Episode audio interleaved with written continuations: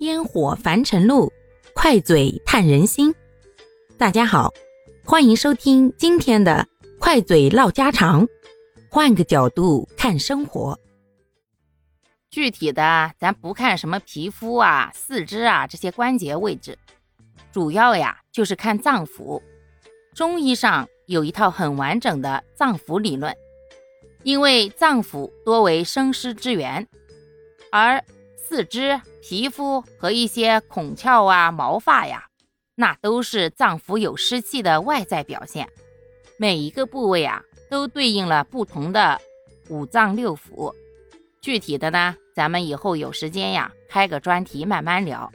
今儿啊，主要还是聊湿气，因为脏腑呢多为生湿之源，它就是产生湿气的源头呀。所以把脏腑里面的湿气给清除了呀，其他的外在表现自然也就消失了。那脏腑之中，跟湿气关系最大的就是肺、脾、肾。这三脏了，大家要注意啊！这个中医上的脏和腑啊，跟西医上的单纯的一个器官，肺呀、心啊、肝啊，它还不是一个概念。中医上讲的脏腑啊，不光包括那个器官，还有与之相连的一些脉络呀，甚至功能，都归在了这一方面。咱们先说肺哈，肺里面如果有痰。就会胸闷、痰多、呼吸不畅，因为呀，肺是储痰之器，如果痰跟湿一结合，哎呀，那进到了肺里啊，就很难往外排喽。大家想一想，痰本来就比较的稠、黏糊糊的，湿气又比较粘稠，那是不是进去了以后就很难往外拔了呀？所以啊。咱们可以参考一下二陈丸的功效，来帮忙排除痰湿。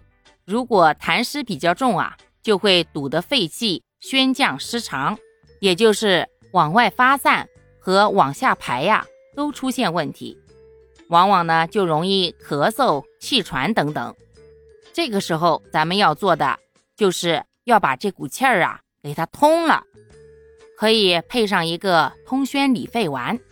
而日常饮食当中呀，白色的食物呢，对应的就是肺，所以肺不太好的人呢，可以多吃一些木耳啊、萝卜呀、梨呀、百合呀这些东西，往往呀对于肺部都比较好。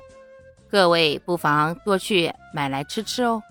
而肺又主皮毛，所以什么脸上爱长痘痘呀，皮肤经常出问题呀。这些人呀，也都可以参考一下，多吃一些白色的食物，这样能够养肺的同时，又把自己的一些皮肤问题给改善了，何乐而不为呢？